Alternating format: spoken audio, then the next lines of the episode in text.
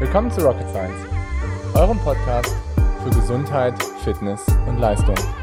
Mein Name ist Dr. Golo Röcken, ich bin Arzt und Coach. Und mein Name ist Dr. Leon Konschalla, ich bin Ärztin und Wissenschaftlerin. In diesem Podcast wollen wir euch die neuesten wissenschaftlichen Erkenntnisse näherbringen und euch zeigen, dass die Verbesserung eurer Gesundheit und Leistung keine Raketenwissenschaft ist.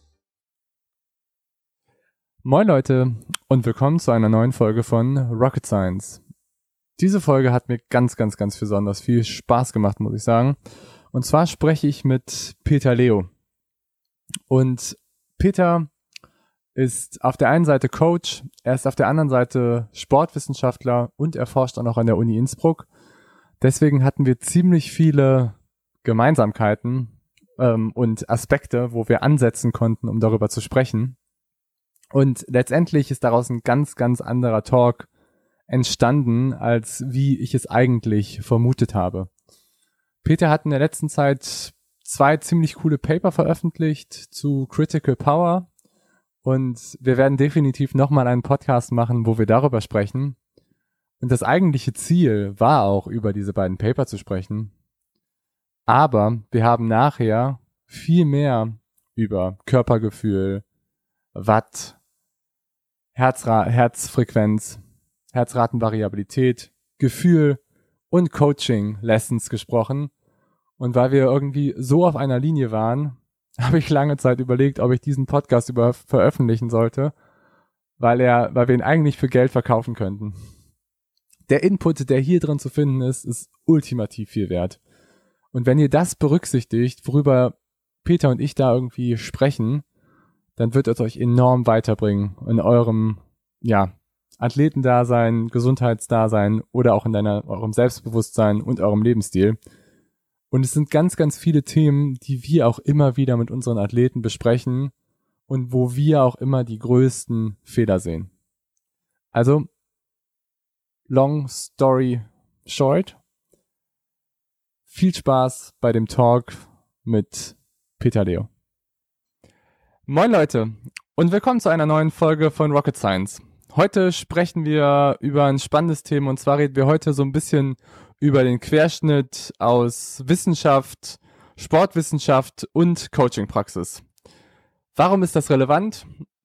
Ich hoffe, wir können in diesem Talk so ein bisschen darstellen, dass es ziemliche Unterschiede manchmal gibt zwischen den Ansichten, vielleicht die Coaches haben, mit Ansichten, die vielleicht in der Wissenschaft vorhanden sind und auch Ansichten, die irgendwie in der Sportwissenschaft sich etabliert haben.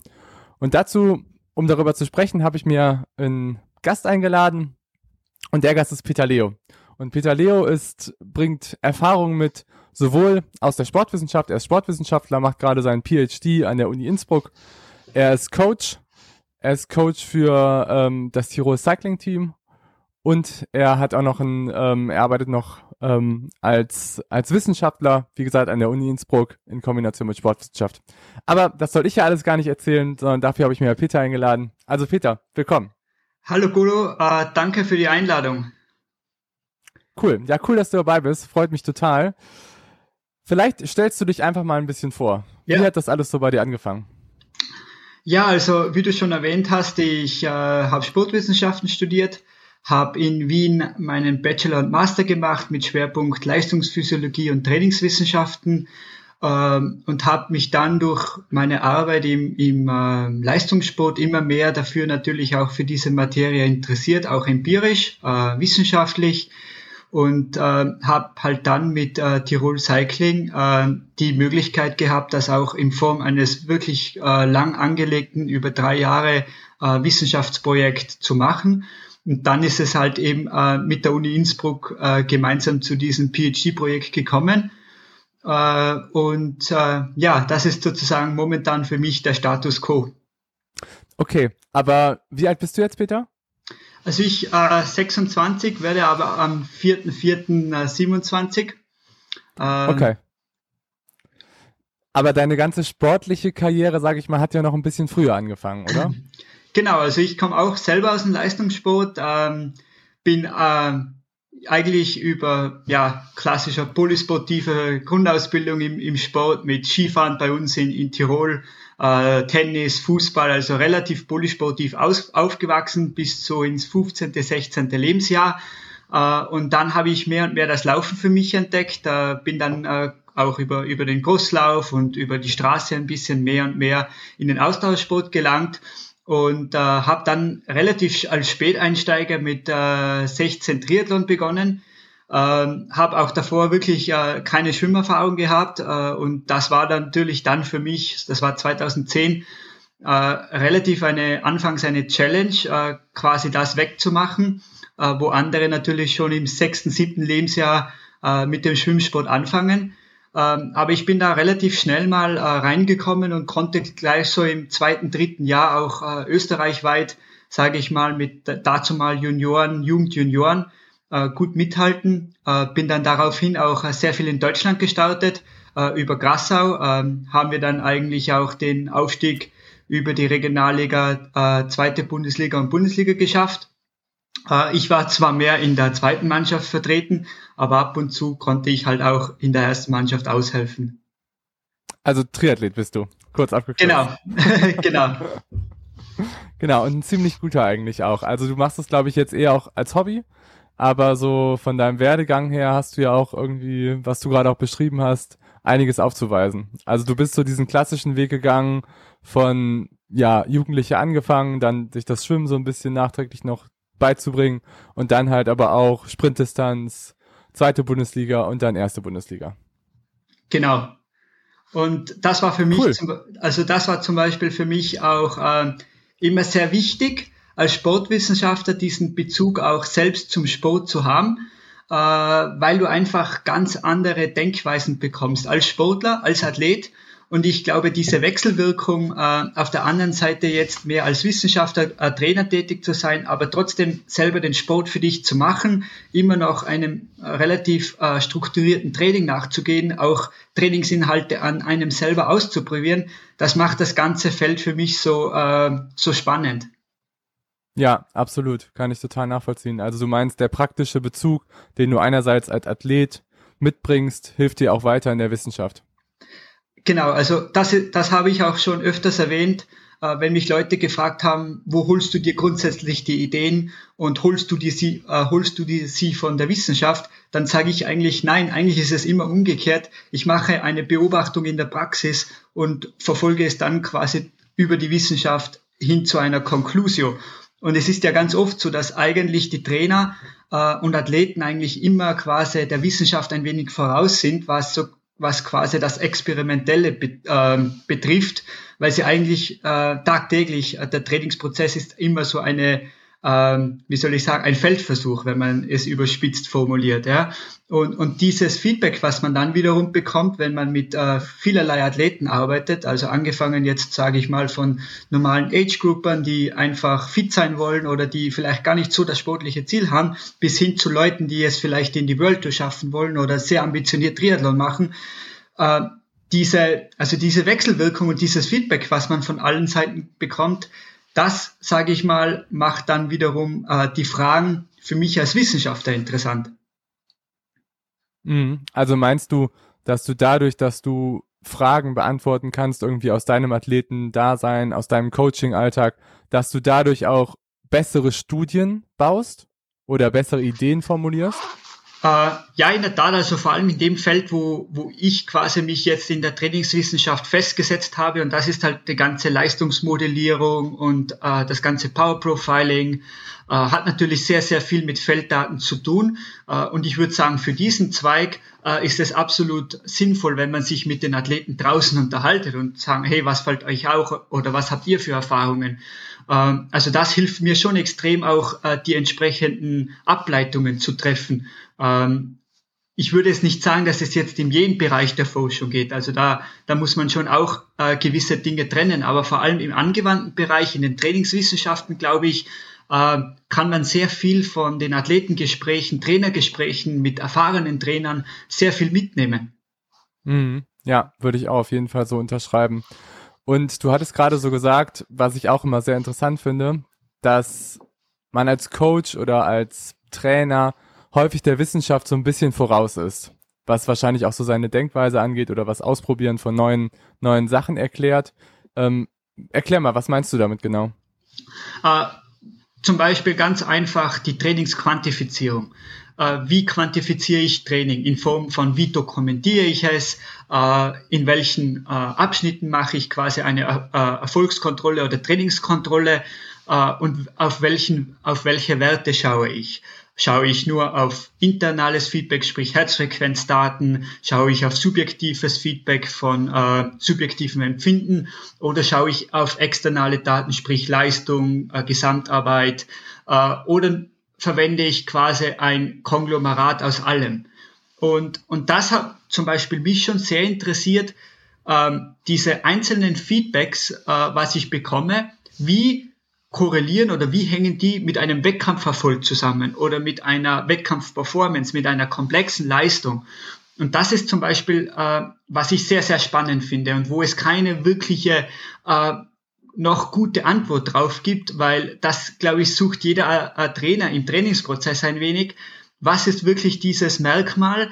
Äh, oder gibt es überhaupt eines, was ich konstant verfolgen kann und was mir am Ende genug Aufschluss darüber gibt, äh, über die Leistungsentwicklung. Und ich glaube, diesen Spagat äh, muss vor allem die experimentelle Trainingswissenschaft versuchen zu schließen, damit wir da mhm. mehr und mehr weggehen von diesen abstrakten äh, Kennziffern, die derzeit bei sehr vielen Plattformen existieren, ja, äh, angefangen von FTP, TSS und diese ganzen, äh, sage ich mal, willkürlichen äh, Einteilungen, hin zu, sage ich mal, äh, wirklich robusten äh, überprüften Werten äh, oder Skalen, wo man sagt, okay, äh, das, was ich hier messe, hat auch irgendwas am Ende mit einer komplexen äh, Leistungsfähigkeit zu tun. Und nicht, dass ich hergehe und sage, okay, es hängt genau das Ganze, ähm, also diese ganze Willkür hängt von einem Parameter ab. Und dieser Parameter quasi ist äh, äh, zum Beispiel, wenn wir jetzt die FDP hernehmen, äh, noch nicht wirklich ganz gut untersucht, was es vor allem für, für eine physiologische Relevanz hat. Und, und da, glaube ja. ich, muss man diese Trennschärfe auch über die Wissenschaft probieren reinzubringen. Ansonsten ist man, glaube ich, auch immer als Trainer in dieser Diskrepanz zwischen, okay, was Athleten glauben zu wissen, was die Wissenschaft am Ende behauptet und selber ist man immer so, oder geht es mir selber immer so, man ist quasi so ein bisschen immer in der Mitte. Mhm. Absolut. Also da war jetzt unglaublich viel drin, in dem, was du gerade beantwortet hast. Weil wir haben, zuerst hast du so ein bisschen erzählt über internalen und externen Training Load. Und da möchte ich, glaube ich, nochmal auch ansetzen, weil ich das Thema super, super wichtig finde. Und ich glaube, das ist vielen, also das ist ja auch eins von deinen Forschungsschwerpunkten, sage ich mal. Und ähm, erklär doch mal, was ist denn der Unterschied zwischen einem internalen und einem externen Training Load? Oder was ist überhaupt Training Load? Was bezeichnet das überhaupt? Also Trading Load äh, ist natürlich so ein Anglizismus, äh, was natürlich aus dem aus der äh, englischsprachigen äh, kommt, äh, was grundsätzlich eigentlich nichts anderes als äh, ein, ein, eine Belastungsmetrik für das Training darstellt und nicht nur als von einer einzelnen Einheit, sondern von einer Summe von Einheiten, beispielsweise von einer Woche, von einem Monat, von einem spezifischen Trainingszyklus. Also das kann man sozusagen sich vorstellen unter äh, Training Load über einen längeren Zeitraum. Und dieser kann sich sozusagen aus internal, alles was quasi äh, Biofeedback ist, über Herzfrequenz, über wenn ich habe Blutlaktat, wenn ich habe Sauerstoffaufnahme, das ist natürlich jetzt eher nur im Labor zu messen, aber primär ist es am Ende Herzfrequenz und vielleicht Herzfrequenzvariabilität, wo, wo immer mehr am Kommen ist, auch für die Trainingsbeschreibung und Dokumentation aber auch für die Diagnostik. Das ist sozusagen alles, was ich vom Körper als Reiz messe. Und external ist quasi alles, was ich, äh, was eher so, sage ich mal, einen physikalischen, äh, eine physikalische Basis hat. Äh, sei es die Leistung, sei es eine Geschwindigkeit, sei es äh, eine Zyklusrate über Trittfrequenz, Armfrequenz. Also das kann man sich quasi als externales ähm, als externe Load vorstellen. Und dann habe ich natürlich auch noch den Kopf, der mitspielt, ja, weil quasi nicht immer das Externe und, der, und das Internale sich äh, deckt von der, von der Beanspruchung her. Und deshalb sagt er quasi die, dieses Rating, wie ich es tagtäglich in der Einheit oder nach der Einheit empfinde, kann man sozusagen dem subjektiven Empfinden zuordnen. Und dann hat man so eine Art Dreieckskonstellation, die natürlich sehr, sehr viel Einblicke ermöglicht, wenn man es eben äh, richtig äh, von der Dokumentation und auch von der Herangehensweise beachtet. Mhm. Also ist der internale Training Load das, was wir von unserem Körper direkt messen können, wie Herzfrequenz, ähm, wie Herzratenvariabilität, wie irgendwie Blutparameter oder sonst was dass der externe ist die Leistung eigentlich, also das ist ja alles, was wir produzieren. Und der dritte Baustein ist dann so das subjektive Belastung, wie wir es quasi empfinden. Genau, also das ist sozusagen diese Dreifaltigkeit, wenn man ja. es christlich interpretiert. Ja, und das wird ja häufig irgendwie alles über einen Kamm geschert. Ne? Und das ist, glaube ich, ein Riesenproblem. Also das sprichst du ja auch häufig an. Und sag mal, warum ist das ein Problem, wenn man irgendwie sagt, alles ist eins, also Dreifaltigkeit, alles ist eins. Ja, ähm, ja weil, weil es natürlich unterschiedliche Bezugssysteme und unterschiedliche, äh, sage ich mal, biologische Anpassungen äh, gibt. Ja, wenn ich sage, wenn ich sage quasi, ich, ich steuere alles von internal, also alles basierend auf dem äh, auf der Reaktion des Körpers, sei es über die Herzfrequenz, dann weiß man bei einem ganz einfachen Beispiel, wenn ich Intervalle mache oder für, äh, zum Beispiel jetzt nehmen wir her äh, hochintensive Ausdauerintervalle, hinkt natürlich die Herzfrequenz von der Beanspruchung immer ein wenig hinterher zeitverzögert. Das heißt, das gibt mir nicht wirklich eins zu eins ein Feedback über die Belastungsveränderungen. Hingegen, wenn ich es jetzt mit Leistung zum Beispiel mache, die reagiert eins zu eins. Ja, das sehe ich direkt auf dem Powermeter.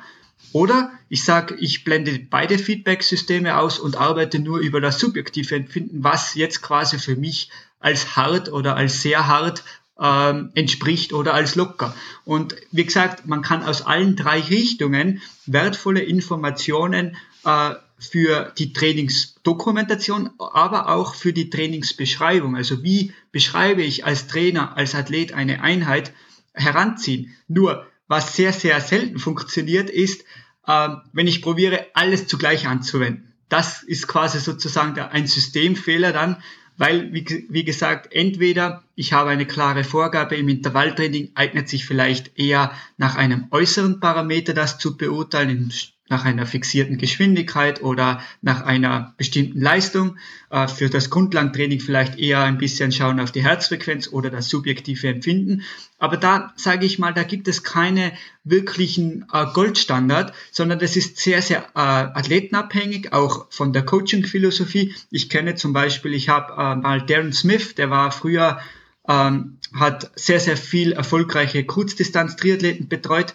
Da weiß ich von einem Kollegen, der ein Praktikum bei ihm gemacht hat, der arbeitet zum Beispiel nur über RPI, also über das subjektive Empfinden. Ja, ist, mhm. und er hat damit Erfolg gehabt. Äh, und es gibt, glaube ich, auch Brad Sutton, dieser Triathlon äh, als Coach, der auch sehr, sehr viel über subjektives Empfinden arbeitet. Und es scheint so, dass eigentlich dieses subjektive Empfinden eigentlich schon, wenn man, wenn, wenn man es jetzt rein chronologisch über, den, über die letzten 60, 70 Jahre äh, betrachtet, war das eigentlich immer das, was schon immer da war. Und natürlich dann durch den technologischen Fortschritt äh, ist Herzfrequenz dann in den 80er Jahren dazugekommen, in den 90er Jahren dann mit Uli Schoberer die Leistungsmessung, dann die GPS-Uhren und dann würde das Ganze natürlich mehr und mehr systematisiert und so wie wir es heute haben mit den ganzen Anbietern, mit Strava und so weiter, das ist ja wirklich jetzt ein Business geworden, auch mit den ganzen Trainingsmetriken. Äh, da ist jetzt das natürlich ganz in das Gegenteil gekippt. Früher hat man die Informationen gesucht und jetzt hat man das Problem, dass man aus diesen aus dieser Überinformation eigentlich die wertvolle Quintessenz äh, sozusagen extrahieren muss. Und das ist natürlich immer äh, nicht so einfach. Ja? Absolut. Und siehst du das problematisch, dass vielleicht sich manche Athleten auch nur auf diese externen Parameter verlassen? Äh, ja, in der Tat. Und wir haben das jetzt erst kürzlich diskutiert, äh, auch bei uns im Ratteam. Äh, was wir mittlerweile beobachten, ist es sogar so, dass äh, Strava regelrecht zu einem gewissen Zwang führt.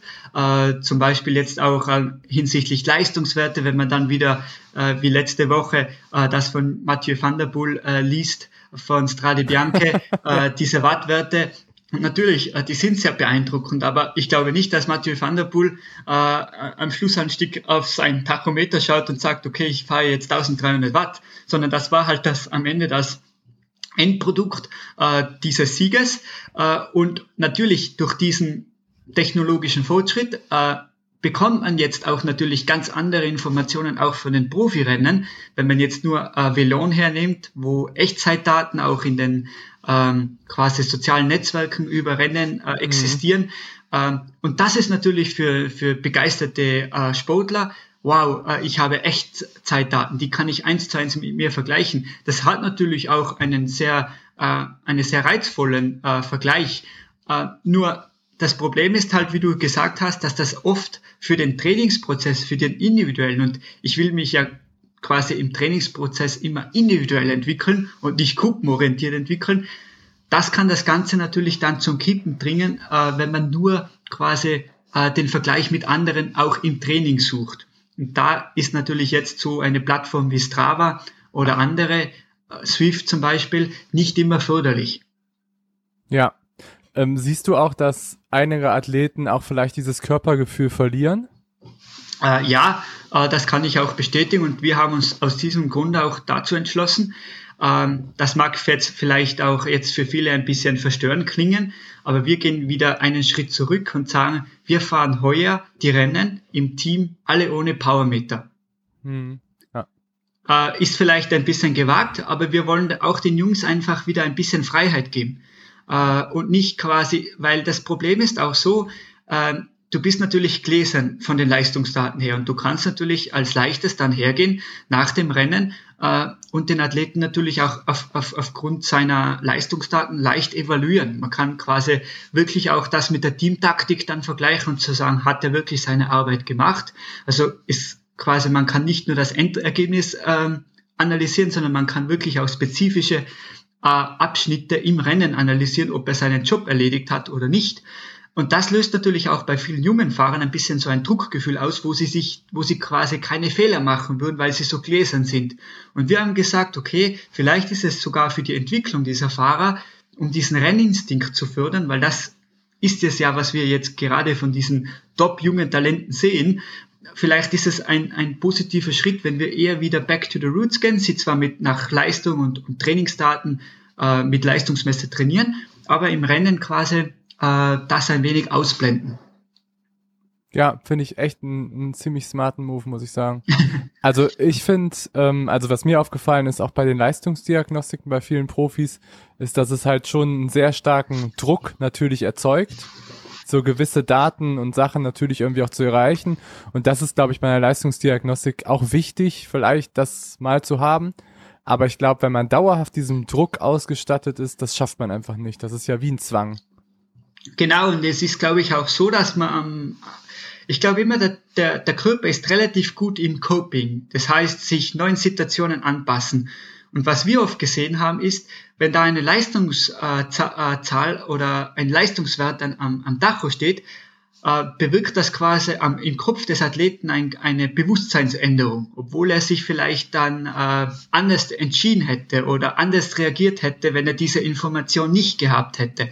Und, und äh, da, da sage ich, da ist es manchmal wirklich so, dass äh, Rennen oft auf instinktiver Basis passieren sollte. Ja?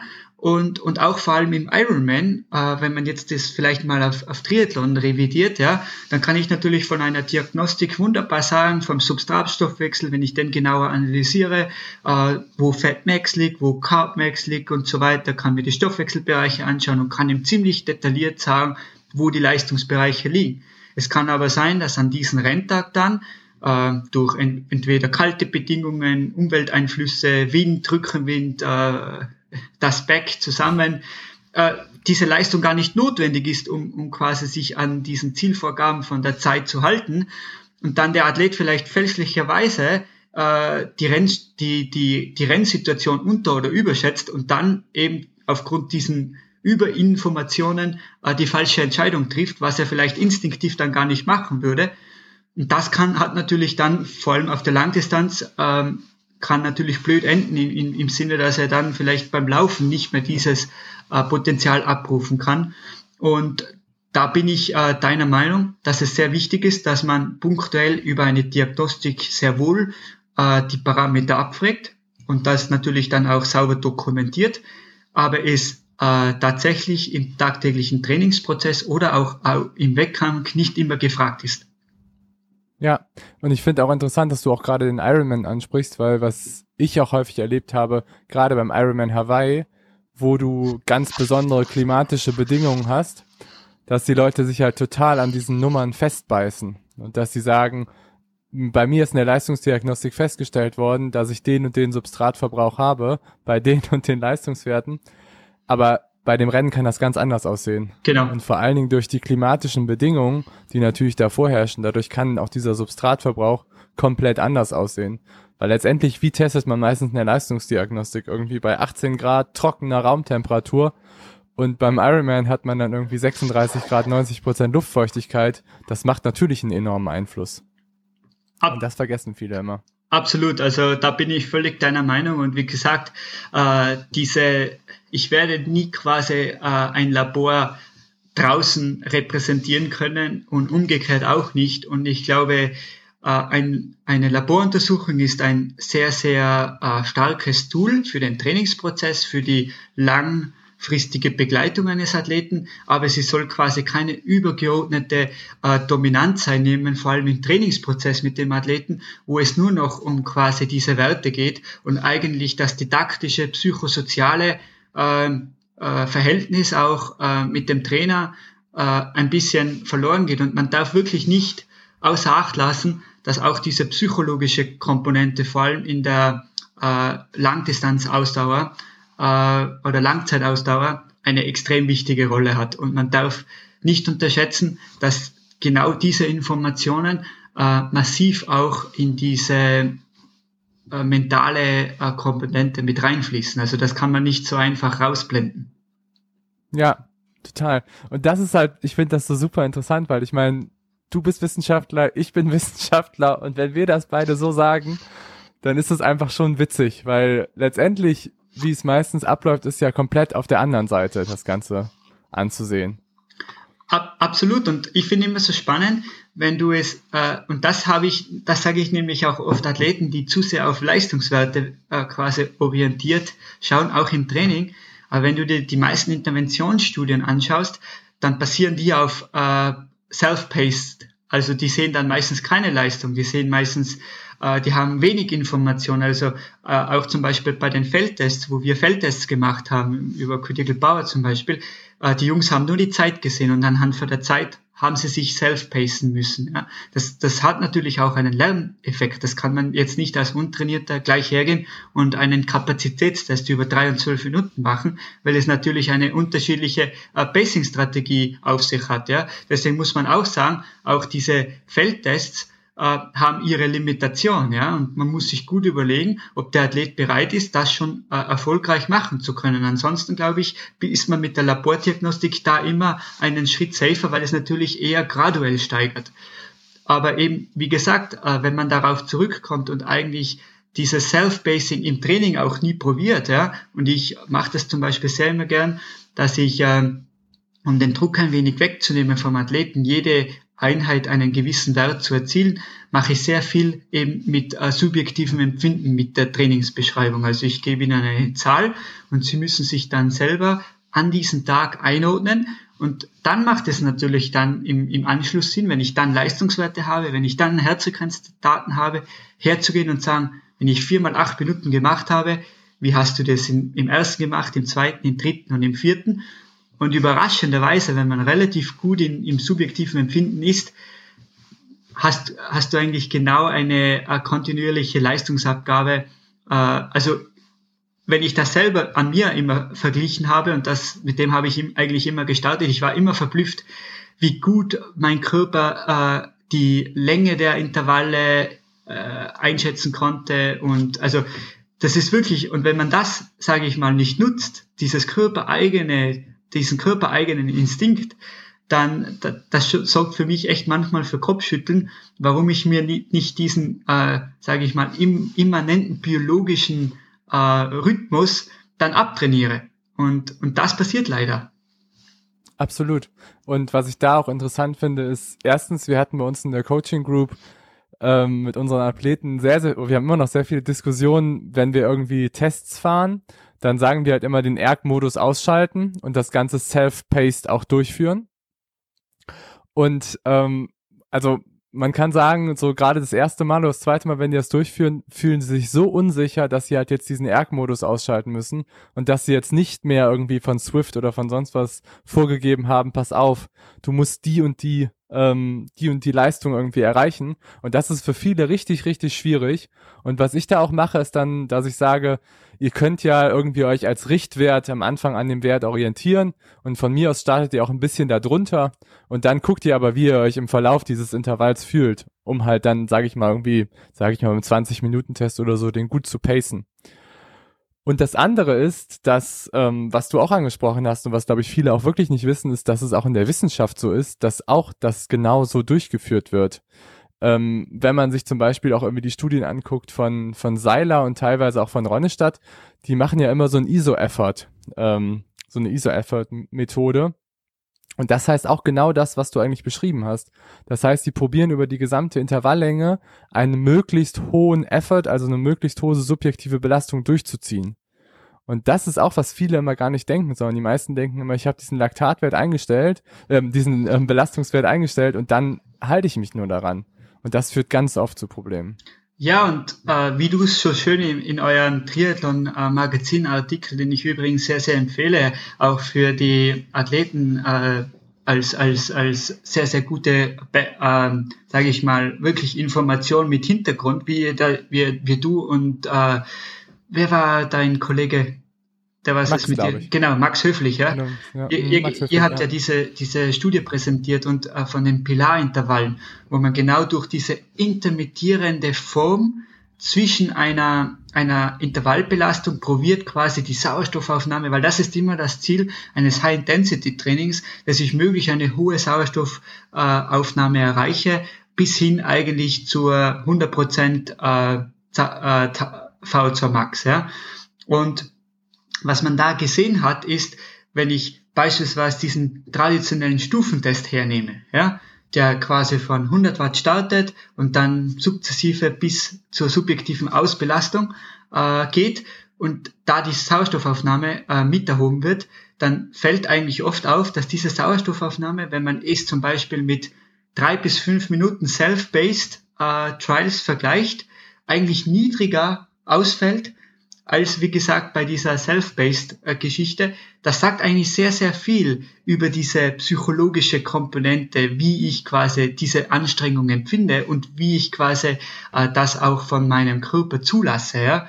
Und, mhm. und, deshalb sage ich, da, da, da ist sehr viel Hintergrundwissen noch versteckt, was am Ende den Athleten gar nicht bewusst ist. Und, und deshalb äh, glaube ich schon, dass, dass die Zukunft auch mehr Richtung äh, subjektiven äh, vorgegebenen Self-Based äh, Intervallen, also dass diese Tendenz klar äh, äh, in diese Richtung geht und nicht eben ähm, über einen bestimmten Wattwert, weil auch dieser Wattwert, äh, wir haben, sage ich mal, tägliche Schwankungsbreite, individuelle Schwankungsbreite von 5%.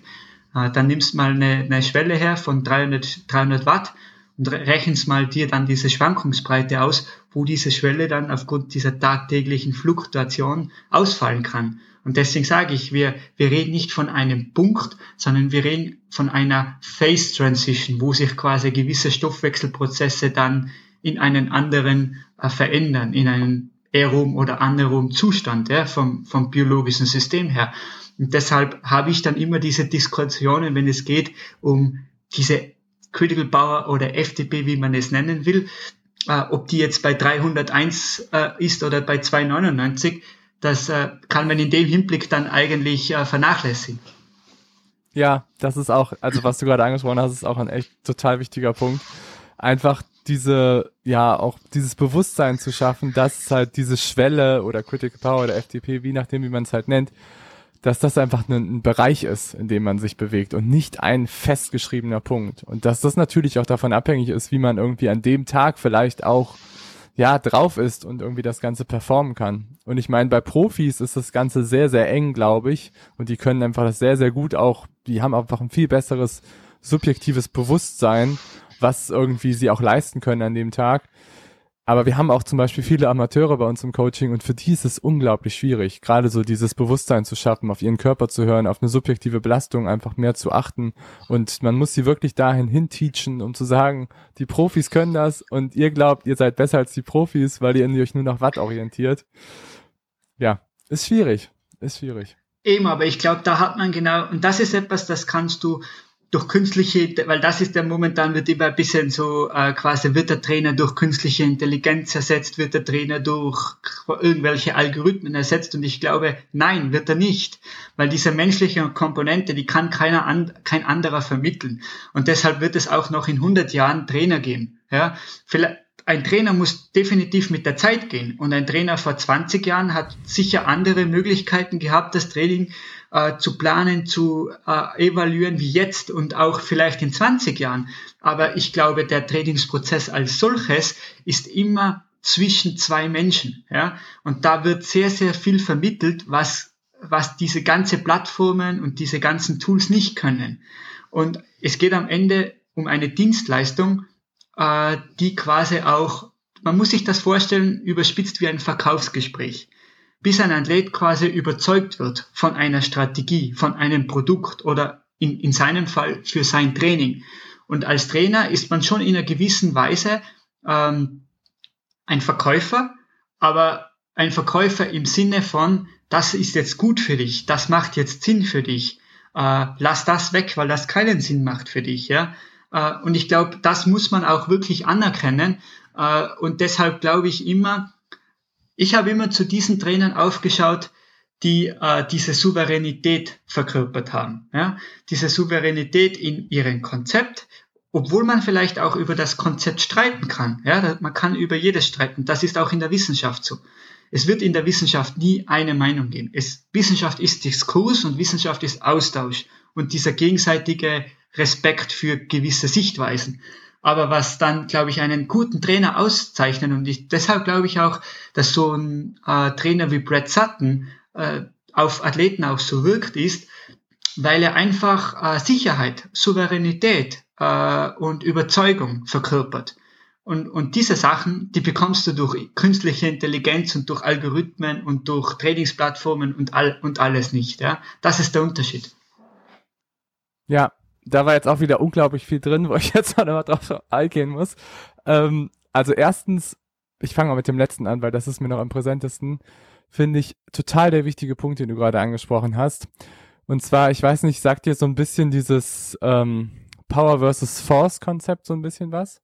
Dass man halt sagt, ja, dass du halt sagst, auf der einen Seite ist halt irgendwie Force, was halt eher so Zwang ist, eher Drang ist eher, wo man irgendwie unbedingt etwas erreichen will, wo man sich halt irgendwie aufgibt, um etwas zu erreichen. Und das ist letztendlich etwas, was eher so energiezehrend ist, was nicht so fordernd ist oder förderlich ist, für dich ist. Und dann gibt es halt irgendwie so, was ich so, was man so als Power bezeichnet, was halt so eine innere Stärke ist, was irgendwie so ein Ausdruck ist, von dem halt auch irgendwie, dass man souverän gut auftritt und das ist eigentlich das, was du gerade beschrieben hast, was halt, glaube ich, auch einen guten Coach ausmachen sollte. Dass er dich halt dahin hinführt als Athlet, dass du halt eher Kraft entwickelst, dass du eher Power entwickelst, dass du eher souverän bist, dass du eher auch in schwierigen Situationen die richtigen Lösungen parat hast. Darum geht es ja eigentlich. Und es geht nicht darum, sich eine Woche vor dem wichtigsten Wettkampf des Jahres nur auf Strava zu vergleichen mit anderen Powerwerten und dadurch sich sein gesamtes, ja, psychologisches Mindset halt komplett zu verschießen. Ich vergleiche das immer so, ich denke immer, es gibt auf der einen Seite so ein physiologisches, physiologischen Account, den irgendwie ein Athlet mitbringt, der halt irgendwie aufgebaut ist, natürlich irgendwie auf unsere Indizes, auf unsere Leistungsdiagnostiken, auf unsere Inputs, die wir da halt geben. Und dann gibt es aber auch einen psychologischen Account, der halt irgendwie auch durch Vertrauen, durch, ja, schöne Momente, durch Liebe, durch viele Dinge einfach auch ähm, geschaffen ist. Und der muss halt auch vor einem Wettkampftag da sein, um halt einfach diese Souveränität zu machen, um halt Sachen auch durchzuziehen. Und ich finde zum Beispiel Matthew van der Poel, den du eben angesprochen hast, ist halt so ein typisches Beispiel dafür, wo einfach eine sehr, sehr hohe Souveränität, glaube ich, von sich selber einfach auch da ist. Ja, oder zum Beispiel letzte Woche Johannes Klebo.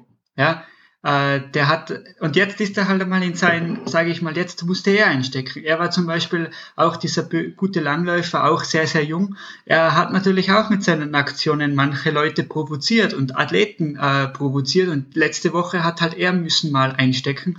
Und das ist aber genau das. Das, das hat, das äh, erfährt ein Athlet und das muss auch ein Trainer erfahren. Aber wie du gesagt hast, am Ende ist es, glaube ich, äh, ich könnte jetzt hergehen und das in einem Ton sein Training ihm näher bringen und im gleichen Tonfall und in der gleichen Stärke. Ob das den Athleten dann beflügelt, ist eine andere Sache. Oder ich gehe her und ich arbeite genau mit diesem Psyking ab manchmal, ja, und probiere den Athleten zu erreichen. Und da ist es, ähm, und das finde ich auch wieder spannend, da gibt es wirklich auch ähm, zwischen Trainer und Athlet, wo sich zwei äh, finden oder wo es nicht funktioniert. Und ich habe das auch selber schon erlebt. Es hat bei gewissen Athleten äh, zwischen mir und dem Athleten die Kommunikations, da hat es eine Kommunikationsbarriere gegeben. Und ich, wir wussten beide nicht, wie wir, wir waren, wir hatten Respekt von beiden, ja, ich, ich als äh, Trainer, er als Athlet. Aber da wurden wir in dieser Kommunikation kamen wir nicht weiter, ja. Und das ist dann automatisch immer auch ein bisschen mit Misstrauen ja, äh, verbunden, indem dass man nicht 100% von dieser Linie überzeugt ist. Und das ist aber im Training genau das Wichtige, ja, dass man von dieser Linie überzeugt ist. Und ich sage, ich kann keinem Athleten beim Training weiterhelfen, wenn er nicht überzeugt ist, dass ich ihm weiterhelfen kann. Äh, wenn jetzt ein Athlet nur kommt, weil es ihm ein anderer empfohlen hat und sich das nur anschauen will, in der Erwartung, dass er automatisch besser wird, wird das nicht funktionieren. Und da habe ich halt auch schon äh, meine Erfahrungen gemacht, wo ich dann gesagt habe, ehrlicherweise, äh, wir haben das jetzt probiert. Es ist in der Hinsicht nicht so äh, erwartungsmäßig ausgegangen. Und dann muss man halt auch so professionell sagen und sagt, vielleicht gibt es einen besseren Trainer-Athleten-Mix, äh, der dich dann bei deinen Zielen hinführen kann. Und, und ich glaube, diese Offenheit muss man auch haben. Man kann nicht für jeden der Alleslöser sein. Ja? Ähm, das Total auch finde ich auch total den wichtigen Punkt, den du gerade angesprochen hast, dass man einfach, dass es einerseits dieses Ding Respekt, also der Respekt gegenüber dem Coach, Respekt gegenüber seiner eigenen Leistung, Respekt auch gegenüber anderen Athleten, das ist letztendlich das, was auch so eine Stärke erschafft und auch so eine gewisse, ja, ich nenne das immer so ein Commitment von dem Athleten, was ich halt haben will. Ich will einfach haben, dass die selbstverantwortlich ähm, für sich einfach handeln und selbstverantwortlich für sich auch gewisse Dinge durchziehen, auch ihr Training, ihren Alltag handeln können. Und viele Coaches, was ich halt feststelle, ist, dass sie halt dem Athleten einfach zu viel abnehmen. Dass sie zu, ihn zu sehr an die Hand nehmen wollen oder auch, sage ich mal, an die Leine nehmen, um halt zu sagen, mach das genauso, wie ich dir das sage, mach das nicht anders, aber das will ich nicht. Ich will ja irgendwie auch, dass der Athlet sich selber entwickelt. Und Coaching ist ja immer irgendwie auch etwas jemanden zu befähigen, selbstständig was selber zu machen oder Großes zu erreichen. Also du sprichst es genau bei Namen an und ich kann dir ein gutes Beispiel nennen. Ich hatte einen Athleten oder ich habe nach einen Athleten, der ist immer noch bei mir. Ähm, ich bin manchmal, wenn ich Schwimmtrainingspläne schreibe, schreibe ich am Ende immer diese Gesamtdistanz hin. Und ich habe mich, glaube ich, da zwei, dreimal verzählt um 100 Meter oder um 150 Meter. Und er hat mir ernsthaft eine WhatsApp-Nachricht dann geschrieben, dass heute die Gesamtdistanz von seinem Schwimmtraining nicht gestimmt hat. Und dann habe ich ihm ernsthaft gefragt, auf was er jetzt hinaus will. Ja, ja dass das quasi äh, zu viel oder zu wenig war. Und das sind zum Beispiel so Sachen, wo ich einfach als Trainer dann nicht weiterreden muss. Ja, da gibt's für mich keine Diskussion. Äh, mir pass ich bin auch ein Mensch, mir passieren auch Fehler. Ich vergesse manchmal eine Intervallpause zu viel oder zu wenig, aber dann muss er das halt selber mal äh, für sich lösen, wenn es ihm auffällt. Und wenn es ihm nicht auffällt, dass wie einmal äh, ich äh, also ich habe Kurzzeitintervalle mit dem Athleten gemacht, ja, und ich habe für Minuten ein Apostroph verwendet, weil das meistens die Abkürzung ist und für Sekunden zwei. Und er hat das ja, und er hat das verwechselt, weißt du? Er hat das mit Minuten gemacht, ja, 30 Minuten, 30, 30 und er hat nach drei Minuten abgebrochen und hat mich gefragt, was das soll. Und das, das ist wieder so ein Punkt, wo ich sage, der Athlet muss sich halt davor das auch mal ein bisschen genauer anschauen. Äh, und das war für mich schon auch manchmal relativ amüsant, wo ich selber schmunzeln musste, weißt du? Ja, das ist mega. Also wenn man sich so vorstellt, dass man irgendwie dann 10 mal 30 dran Ja. Ja, ja, aber das ist das. Das ist genau das, was ich auch meine. Und wo ich auch, auch die Coaches manchmal noch mehr zur, ja, ich glaube, dass das auch viel mit unserer Profession so ein bisschen zu tun hat, dass sich viele auch da auch unter Wert verkaufen oder so sehr stark den Athleten immer wollen, halt dieses Pleasen, dass man den Athleten immer irgendwie denkt, nur weil der Athlet einem vielleicht auch irgendwie was dafür gibt, dass man halt sich seine eigenen Prinzipien da über Bord, Bord werfen sollte. Und das finde ich so falsch, weil du musst doch irgendwie, um jemanden zu coachen, musst du ja eigentlich der sein, der von den Athleten halt hilft, aber du musst es ja irgendwie dein Konzept hundertprozentig durchziehen. Und das funktioniert nicht, wenn du den Athleten pleast. Definitiv nicht. Genau, ich sage immer, diese, man, man muss den Athleten nicht verhätscheln. Und nur weil er jetzt ein Package mit 250 Euro nimmt, ja, äh, was quasi, und ich finde das immer so witzig. Und da, das, das hat natürlich auch momentan äh, mit dieser, sage ich mal, Institutionalisierung des Trainers zu tun. Man will natürlich daraus Geld machen, man will natürlich davon, davon leben und ich verstehe das auch. Ich, auch ich lebe davon, ja. Nur es ersetzt nicht diesen, äh, diesen erzieherischen Effekt, was der, oder diesen erzieherischen Weg, was der äh, Athlet äh, lernen muss. Ja? Und auch wenn er 500 Euro für den Trainingsplan äh, zahlt, muss er trotzdem am Ende seine Lektionen lernen. Also man, man kann das auch nicht mit Geld wegmachen. Und viele glauben halt, je mehr quasi ich an Geld für die Trainingsplanung herannehme, desto mehr wird auch von Athletenseite mir abgenommen. Aber so funktioniert's nicht. Ja? Und, und das ist oft dieses dieses Missverständnis, was dann natürlich aus dieser, aus diesem Angebot und Nachfrage entsteht, wo man dann quasi fast als Trainer nebenbei steht und noch die Trinkflasche vielleicht beim Intervalltraining reichen soll, ja.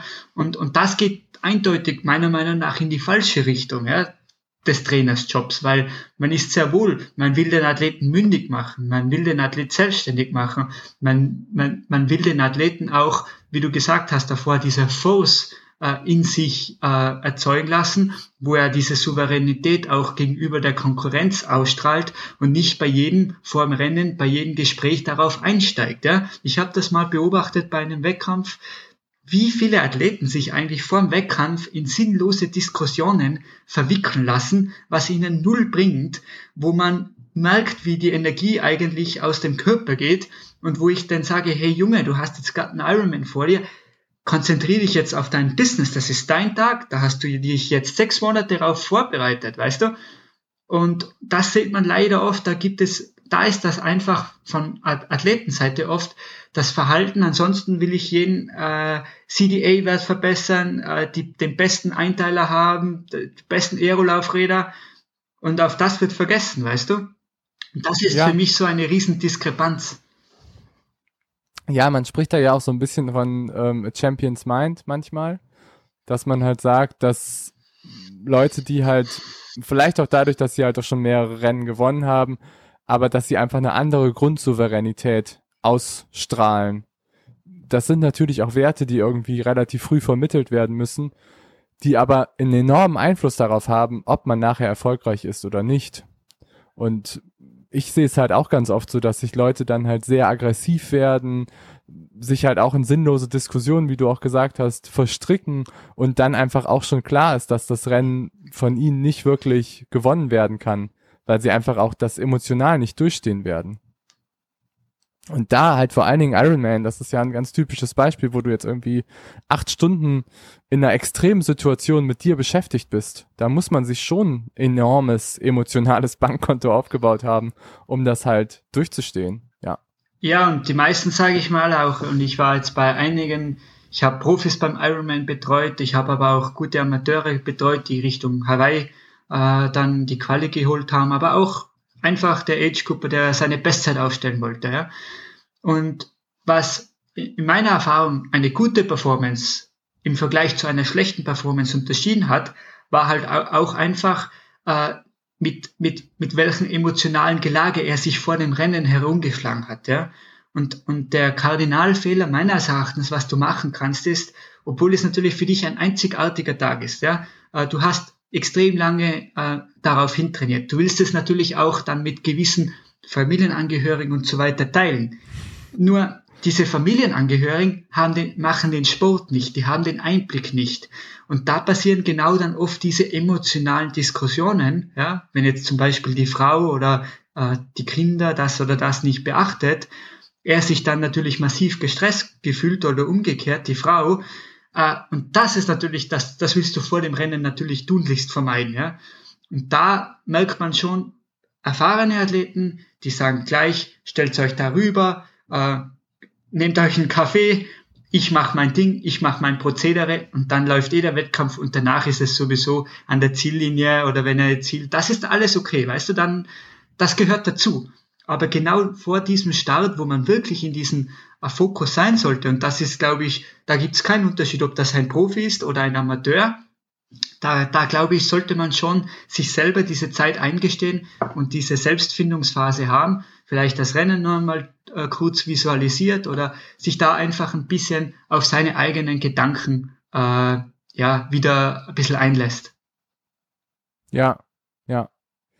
Ja, super spannend, Peter. Echt super, super spannend alles, der ganze Tag. Jetzt haben wir noch überhaupt gar nicht über deine Studien gesprochen.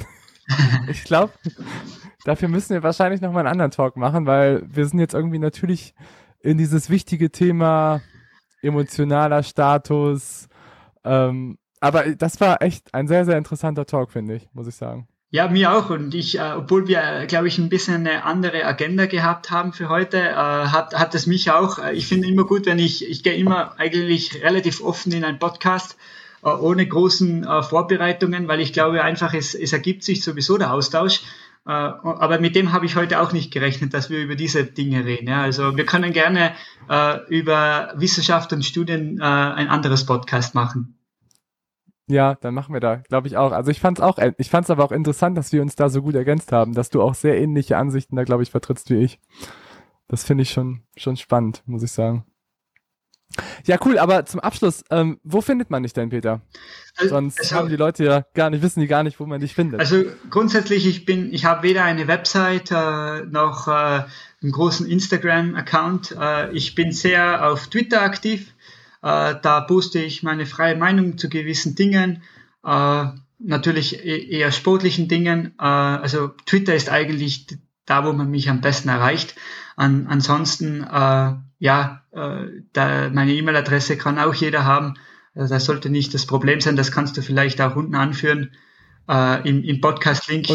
Und dann. Ja, perfekt. Aber bei, bei Twitter, wie heißt du da? Einfach Peter, Peter Leo, Leo, genau. Peter Underline Leo. Und dann findet man mich. Cool. Ja. Sehr gut. Und das Cycling-Team ist Tirol Cycling, richtig? Äh, Tirol KTM Cycling Team, genau. KTM ich, arbeite, genau. äh, ich arbeite auch äh, für äh, die Pri Privatklinik in Tirol als Leistungsdiagnostiker und Sportwissenschaftler, das ist die Medal Group.